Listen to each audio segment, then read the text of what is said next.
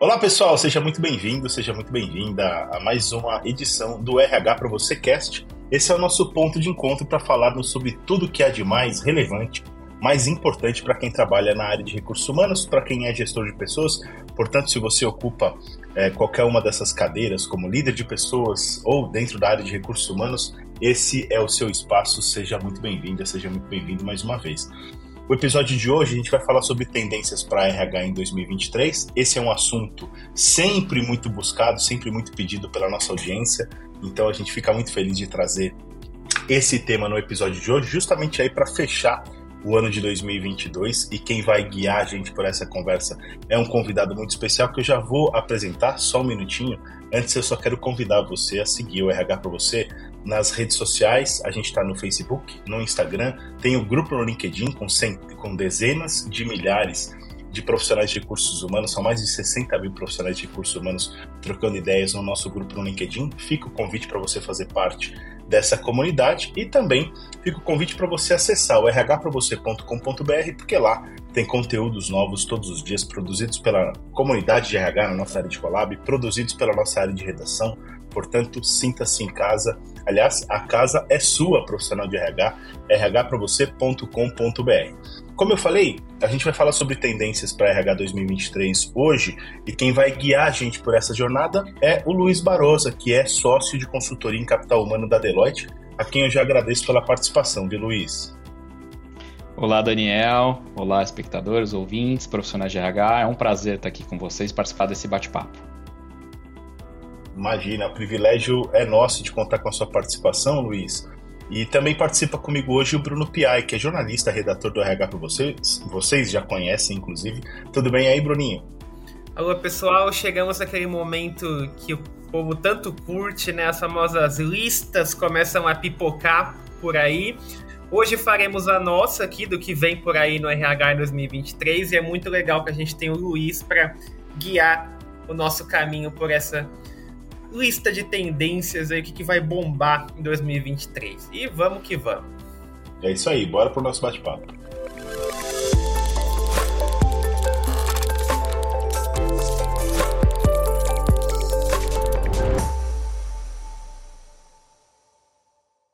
Bom, falar de tendências em RH é sempre, é, é sempre uma faca de dois gumes, né? Tem, tem as tendências de fato, e tem um monte de modismo. A gente sabe como a área de recursos humanos gosta de uma onda nova, algumas coisas que não necessariamente são efetivas, eficazes ou que podem ser colocadas em prática. Mas antes de antes da gente entrar efetivamente nas tendências que são reais, aquilo que deve acontecer para 2023 ou que deve estar no radar é, do RH para o ano que vem, se você estiver ouvindo a gente em 2023, feliz ano novo, diga-se de passagem, eu queria convidar o Luiz para antes da gente falar do futuro, digamos assim, para a gente falar um pouco de contexto, né, do presente, para a gente entender um pouco, Luiz, e aí na sua visão, junto a grandes clientes da Deloitte e tudo mais, é, qual é o contexto de 2022? O que, que você tem percebido de mais relevante no RH ao longo desses últimos anos e principalmente este ano de 2022, que obviamente é a partir daqui que as tendências nascerão, né? Então, Queria que você convidar você, na verdade, para a gente antes contextualizar um pouquinho sobre as princip os principais desafios do RH nesses últimos anos e nesse ano específico.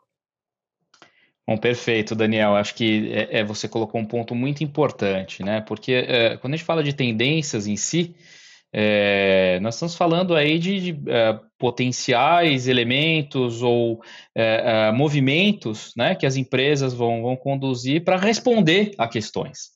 Então, quando a gente fala de tendências, eu sempre prefiro olhar para as questões que nós temos que responder. Para mim, esse, isso é o fundamental. É isso que vai ditar se a gente está falando de um modismo ou de fato alguma coisa que veio para ficar. Então, se a gente olhar para os últimos anos, para a última década, a gente tem um monte de coisa que, que a gente tem que responder. Né? Uh, a evolução da tecnologia, né? Uh, o ritmo das mudanças, obviamente, acelerado, isso a gente já falava no final uh, da, da, década passada, e um novo contrato social entre empresa e trabalhador, né? Mudou alguma coisa lá atrás, né? E isso veio muito por, por questão das, das, das, novas gerações, entrando no ambiente de trabalho, é, o movimento começou muito forte com a geração Y e depois é, com, com a geração Z, agora os entrantes na força de trabalho, mas tem outras coisas, né? Se a gente pensar, é, a quantidade de dados disponíveis hoje é completamente diferente do que alguns anos atrás, os RHs começam a se apropriar uh, dessas questões. A gente tem os novos contratos sociais, isso pressupõe novos modelos de trabalho também, isso está vindo com bastante força para uh, o Brasil, tanto do lado das organizações quanto do lado das pessoas, as novas maneiras de aprendizagem. Então, tudo isso muda o jogo e é isso que vai moldar as tendências do futuro. Fora isso, a gente tem um cenário, uh, as nossas externalidades, né, que, que vieram no mundo de pós-pandemia, com uma atenção que a gente não via há muito tempo, seja política, social, que também é, influencia as mudanças e até movimentos. É, fora se cunhou o termo Great Resignation, que é, um, é, é, quase que uma crise no mercado de trabalho, seja pela escassez de mão de obra essencial para a gente é, ter sucesso no nosso, no nosso negócio, é, seja pela mudança de mindset das pessoas. Então, eu acho que esses elementos como contexto é o que de fato moldam as tendências do futuro. Perfeito, Luiz. E aí, dentro dessa, agora sim, né, dentro desse contexto e tudo mais, acho que agora é hora da gente começar a selecionar aquilo que de fato, de fato precisa estar na agenda do RH para 2023. A gente já entendeu que é um cenário, no mínimo, turbulento, para não dizer caótico, porque de fato, é, quando a gente fala em, em renovar ou de, de alguma forma rever o contrato social de todos nós com as nossas empresas, com, com a forma como a gente se, se relaciona com, com o trabalho, a gente está falando de algo que não é, não é trivial, né? não é uma coisa que a gente que a gente está acostumado a fazer o tempo todo. E, o RH, e a gente vê o RH como um papel importante nisso tudo. Mas, obviamente, que o RH precisa pensar nas pessoas, precisa pensar no negócio, precisa cuidar de que, a, de, que, de que a empresa tenha os melhores talentos, ao mesmo tempo que esses talentos estejam saudáveis, que estejam produzindo e tudo mais. Então, e aí, agora sim, eu queria te convidar para falar sobre a Agenda 2023 do RH, aquilo que não pode ficar de fora. Legal, Daniel. Olha, eu, eu, eu acho que tem uma, uma mudança, uma transformação que está em curso, que já começou, que dela se derivam todas as, as iniciativas e ações do, do, dos RHs é, daqui para frente, que é o que a gente chama de transformação do trabalho, futuro do trabalho. É, a gente tem, eu, e não é só uma transformação de recursos humanos, na verdade, essa é uma transformação organiza, organizacional. Ela afeta toda e qualquer área da uhum. organização. A gente está falando de rever o trabalho que é feito, rearquitetar o trabalho, Sim. por conta da tecnologia, por conta do, do de, de, quem realiza o trabalho, de fato, são, são os meus uh, colaboradores, é quem transita na minha folha de pagamento, são os meus CLTs e por conta do local de trabalho, onde esse trabalho é realizado. Então, uh, de fato, daí derivam praticamente todas as, as, as, tendências e a agenda de recursos humanos para 2023 e para frente. E a gente está falando de coisas como novos modelos de carreira, então as organizações fundamentadas em habilidades você deixa de ter o, o cargo como um núcleo central, porque uma vez que o, o trabalho é flexível, ele, ele expande. Então a gente está falando muito mais de habilidades. Muitas vezes você vai ter que buscar uma determinada habilidade lá fora, utilizar essa habilidade por um tempo e disponibilizar ao mercado novamente. Então, a organização voltada por habilidades, as questões relacionadas ao bem-estar uh, das pessoas, então, os programas de bem-estar, e aí não estou é não, não, não falando só dos program, programas de bem-estar, não estou falando do, do, do, benefício, eu estou falando o trabalho construído para ser engajador. O trabalho que proporciona, que une, e, e, poucas vezes a gente falou nisso ao longo dos últimos anos, né? Que une a paixão de fato. Então a paixão é algo intangível, mas ela, ela, ela tem que ser colocada no trabalho que é realizado em si. Né? É trazer o significado para as pessoas muitas organizações partiram para o lado do propósito. Legal, acho que o propósito é importante, mas propósito é algo maior, né? É, é algo muito intangível. Que conecta as pessoas de fato é o significado daquilo que ela está fazendo, da maneira como ela é reconhecida, das possibilidades que ela tem é, é de novos desafios. Isso motiva as pessoas. Então, para mim, trabalho com bem-estar é isso também. É o trabalho é, é engajador. A gente está falando da força de trabalho ampliada, né? A, a força de trabalho que pega, né? Quem está trabalhando na organização, uh, terceiros, crowdsourcing, a gig economy a própria tecnologia. Parte do trabalho vai ser feito pela tecnologia. Novas maneiras de aprender, né? O, o, long life learning, então falado, acho que ele continua, acho que ele tem, uh, ele, ele tem que ser consolidado, né? Até um passo atrás dos modelos de aprendizagem. E acho que é uma, uma tendência importante que também uh, pouco se vê madura nas organizações, que são os processos de gestão de conhecimento, utilizando tecnologia para que ele seja acessível, para que ele seja rápido, para que eu utilize aquele determinado conhecimento na, na hora que eu precisar. Então tem uma série de questões que derivam dessa uh, de, de, revisitar o trabalho que, que é feito, que é uma missão da organização, mas ele é é, é, liderado pela área de recursos humanos. Essa missão está com a gente. Bom, Luiz, você estava comentando aí sobre é, as tendências, né, puxando muito para essa questão do bem-estar, falando de lifelong learning, tecnologia. A gente vê que algumas tendências elas se repetem ao longo do ano, o que é natural, principalmente quando a gente está falando acho que de dados, é, redescobrindo como lidar com a saúde das pessoas. Agora tem muito um foco também na saúde mental, toda aquela pegada emocional, que não era tão visto antes da pandemia. Já era um movimento que começava a crescer, mas ainda não tinha tanta força como hoje. Então, eu queria que você falasse, assim, na visão da Deloitte, que fala com tantas empresas, que sempre traz pesquisas legais, tantos levantamentos. É, o quanto que os RHs, os gestores de pessoas, estão maduros para hoje começarem a colocar essas tendências em prática. É, já, já há um caminho iniciado, já é um, um, um guia aí para se percorrer, ou é um trabalho que ainda precisa recomeçar, que vai começar do zero? Como que você está vendo isso? Ah, Bruno, o, o, que eu vejo é que muitas empresas já têm a clareza dessa direção. E as ações, uh, muitas delas testando hipóteses. Eu acho que isso, isso é importante.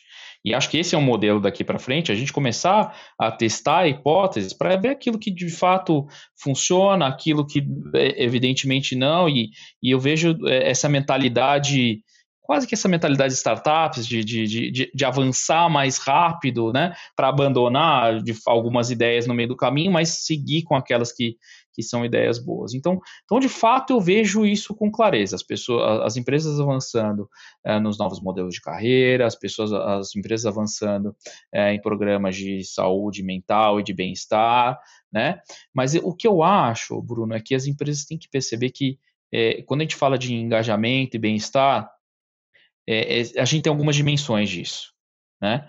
É, e tem uma definição de uma pesquisa Deloitte que eu particularmente é, gosto muito, porque ela é simples e, e ajuda a, a, a, dar clareza, né? É, que, que, o engajamento é, é produzido por uh, três, três Cs, né? O primeiro deles seria o conforto. conforto é a possibilidade de eu ser quem eu sou no meu ambiente de trabalho. E não é à toa que as empresas estão investindo tanto nos programas de inclusão e diversidade. É, não é à toa isso. É porque isso faz com que as pessoas de fato estejam mais conectadas com os significados, com a organização, com, com o, a, o, o propósito. O segundo C é a conexão. É a maneira como as pessoas interagem e colaboram. Não tem nenhuma empresa que não esteja atrás do binômio colaboração e agilidade. Então, a conexão ajuda a, a, a trazer a, a colaboração no, nos, nos, modelos de trabalho, as empresas, as pessoas conectadas entre si, conectadas com o significado, conectadas é, com o trabalho que faz, né? falamos do, do, do, trabalho. Agora, o terceiro C, é, é, é, talvez seja o que mais negligenciado ainda, que é o da contribuição as pessoas de fato fiquem, se, se, sentem né, conectadas, engajadas, quando percebem que o seu, a sua parcela está contribuindo para algo maior esse senso de realização, é, é, é, esse, esse, é isso que as pessoas buscam. Tanto é que é, é, é muitas das, das pessoas que escolhem uh, um, uma nova empresa quando tem essa possibilidade, escolhem muito por conta do desafio que, que, que vão ter naquela empresa, das novas oportunidades. É, essa é a contribuição. Então, quando a gente fala de, de bem-estar e engajamento, para mim, não, não, ele, ele não vai ser maduro enquanto as empresas não olharem nessas três dimensões. Também temos coisas decorrentes disso, né? Como você reconhece isso, os novos, as novas maneiras de reconhecer. É, os modelos de remuneração estão aí há 40, ou, você falou do, do, seu tempo aí de, de que, que se reconhece, Daniel. Os modelos de remuneração são os mesmos desde então, né? Algumas coisas, obviamente, estão avançando, mas se o modelo de trabalho mudou, se o modelo de carreira mudou, será que a gente é o mesmo modelo de reconhecimento que a gente tem que fazer? Então, esse é outro item também para a agenda de 2023, as empresas olharem por seus modelos de reconhecimento, porque são, são muitas perguntas e poucas respostas aí nesse espaço. Conforto, conexão, contribuição. Aqui eu acho que a gente tem um tripé espetacular para o RH pensar o seu plano de RH para 2023. Agora, de fato, Luiz, no final da sua fala você traz um item, e aí eu vou trazer outro que você já tinha falado, que é a questão da, do desenvolvimento, do lifelong learning e tudo mais, que me parecem que, que, que a gente pode aqui pensar os cinco, os cinco passos principais, porque aí eu adicionaria a questão da recompensa.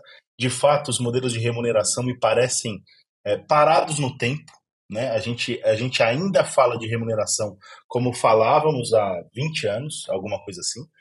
E a questão da educação e do desenvolvimento, quer dizer, o, a, o sentimento de que eu estou me desenvolvendo e crescendo intelectual, emocionalmente dentro da empresa, também me parece uma demanda muito importante dos novos talentos, quer dizer, de todos os talentos, né? E aí eu queria que você ajudasse a gente a compor esse esse passo a passo, Luiz. É por aí?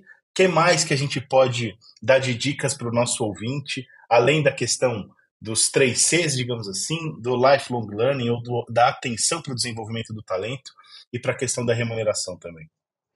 Legal, Daniel. Eu, eu, eu iria por uma causa raiz, ou, ou entender as causas raiz aí desse, de, de, dessa equação. Né? É, uma, é uma equação. Ah, é uma é, equação, é. E, e, de fato, o que a gente tem hoje, né, é, são poucas empresas conhecendo na profundidade a sua própria força de trabalho. Quem elas são, quais habilidades ela possui, qual o potencial dessas pessoas. Se você vai criar um modelo de oportunizar uh, uh, uh, novos desafios para as pessoas da sua organização, coloque a pessoa certa no lugar certo. É, conheça a sua força de trabalho, crie os meios de fazer isso, né? Então hoje a gente vê alguns meios que, que as empresas estão testando, os, os, os, talent marketplaces, né? Que, que, que são esse, esse, esse, esse lugar, assim como a gente tem os marketplaces de, de consumo, onde, onde a empresa consome habilidades as pessoas colocam suas habilidades à venda ali, né, é, é para serem consumidos. Então, é, é, é uma possibilidade. É, a, a, os modelos que reconhecem as habilidades como, como ponto de, é, de utilizar o potencial das pessoas, né? Será que eu tenho algum lugar para buscar uma mão de obra que está escassa de maneira alternativa? Né? Como é que eu faço isso num mundo que está sendo transformado pela tecnologia? É, eu, eu, tenho clientes aí que estão mudando completamente suas operações. O cara deixa de estar num lugar perigoso na operação para estar numa sala controlando um videogame. É, é outro, é, outra habilidade é, necessária. Então, é, eu, eu iria para essa né, para esse movimento de conhecer a própria força de trabalho, conhecer o mercado, também é importante esse olhar interno e externo, e criar, criar esses programas, esses modelos que, de fato, uh, uh, definam esses, esses caminhos, essas oportunidades, e nisso você tem um monte de coisa para fazer, né? Não, não é, a gente está simplificando aqui, mas não é um caminho, não é um claro, caminho claro. simples. Então, então eu vejo isso e, e como fundamental, né? A gente não pode deixar de esquecer a utilização de dados sobre pessoas. É uma missão de recursos humanos, é o que a gente, né, People Analytics, é, é, como, como a gente chama, né, é, comumente no mercado, mas é isso.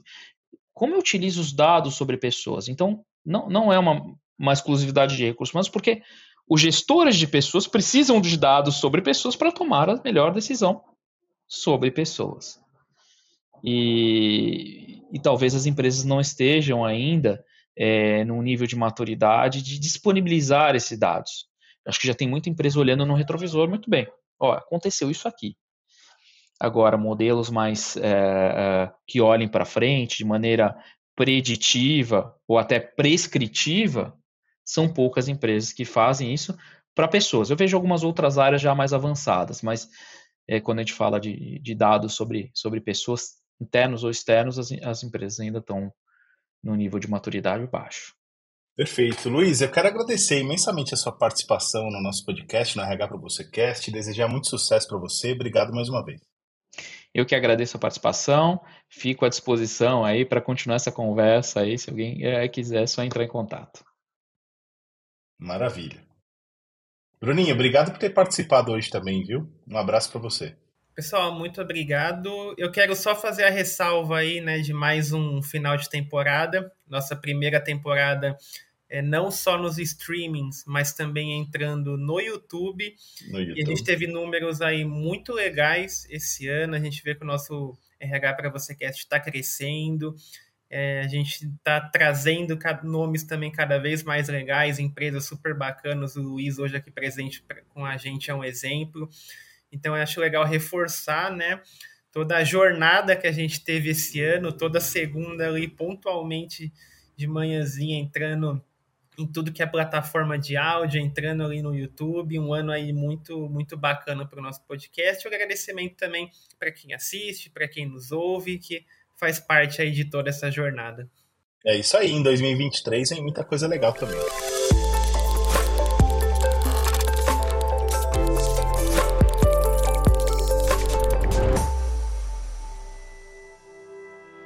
Aí, gostaram do nosso bate-papo de hoje com o Luiz Barosa, ele é sócio de consultoria em capital humano da Deloitte. Quem participou comigo foi o Bruno Piai, jornalista, redator do RH para você, e a gente falou sobre tendências para RH em 2023. Eu quero convidar você também a seguir o nosso podcast aí nos tocadores de sua preferência. A gente está no Spotify, está no Deezer, no SoundCloud, no Google Podcasts ou no Apple Podcasts. Onde quer que você esteja ouvindo a gente, fica a dica para você assinar o feed ou se inscrever no podcast. Assim, sempre que tiver episódio novo publicado, a gente vai aparecer na sua página inicial lá no Spotify ou nos tocadores por aí. Mas você sabe, a gente tem esse encontro marcado toda segunda-feira cedinho. A gente vai dar uma paradinha agora, esse é o nosso último episódio de 2022. A gente vai voltar na primeira segunda-feira de fevereiro de 2023. Então, a gente vai ter aí em 30, 40 dias de folga, mais ou menos, mas a gente vai voltar com força total em 2023. Mais uma vez, eu espero que você tenha gostado do episódio de hoje. A gente se vê no próximo episódio, no primeiro de 2023. Até lá, um grande abraço, um ótimo final de ano para você e um 2023 de muito sucesso para todos nós. Tchau, tchau.